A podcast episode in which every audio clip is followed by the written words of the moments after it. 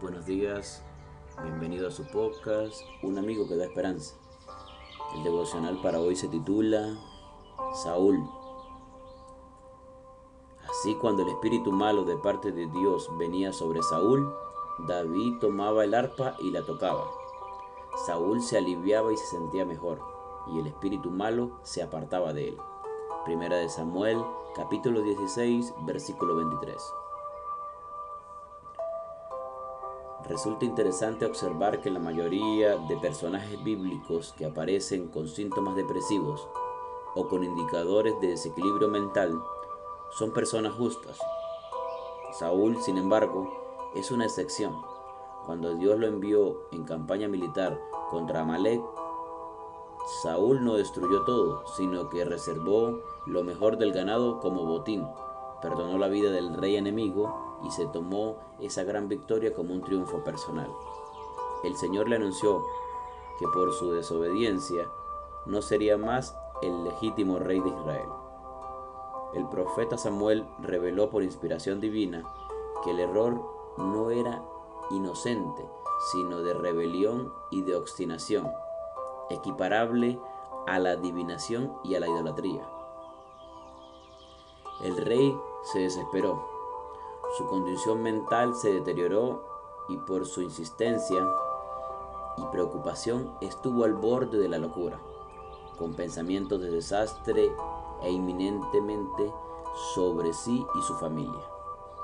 Los estados anímicos llegaron a afectarle tanto que sus consejeros recomendaron la búsqueda de un músico hábil que tocara en su presencia como forma de cura mental.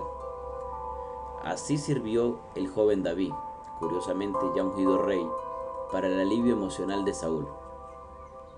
Tal vez fuera este servicio uno de los primeros actos precursores de la musicoterapia en la historia.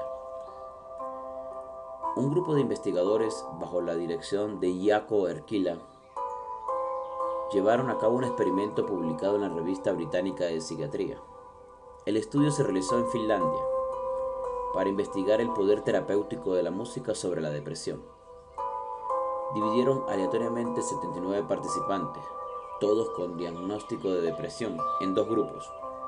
Durante 10 semanas, uno de los grupos, conformado por 46 personas, recibió el tratamiento habitual y el otro de 33 personas, el mismo tratamiento junto con una terapia de música, que consistía tanto en escuchar como interpretar la música dos veces por semana. Al final se observó que los pacientes con terapia musical habían reducido significativamente los síntomas depresivos en comparación con los demás. Estas diferencias persistieron aún después de tres meses. Desafortunadamente el final de la historia de Saúl es muy triste porque la raíz del problema era el egoísmo y la vanagloria. Si estás afectado por algún mal emocional, Dios te ayudará a encontrar soluciones de alivio temporal, como en el caso de Saúl, pero la solución definitiva solo vendrá cuando acudas a Él en humildad, pues te promete la vida eterna en su reino. Que el Señor te bendiga y nos vemos mañana para un nuevo devocional.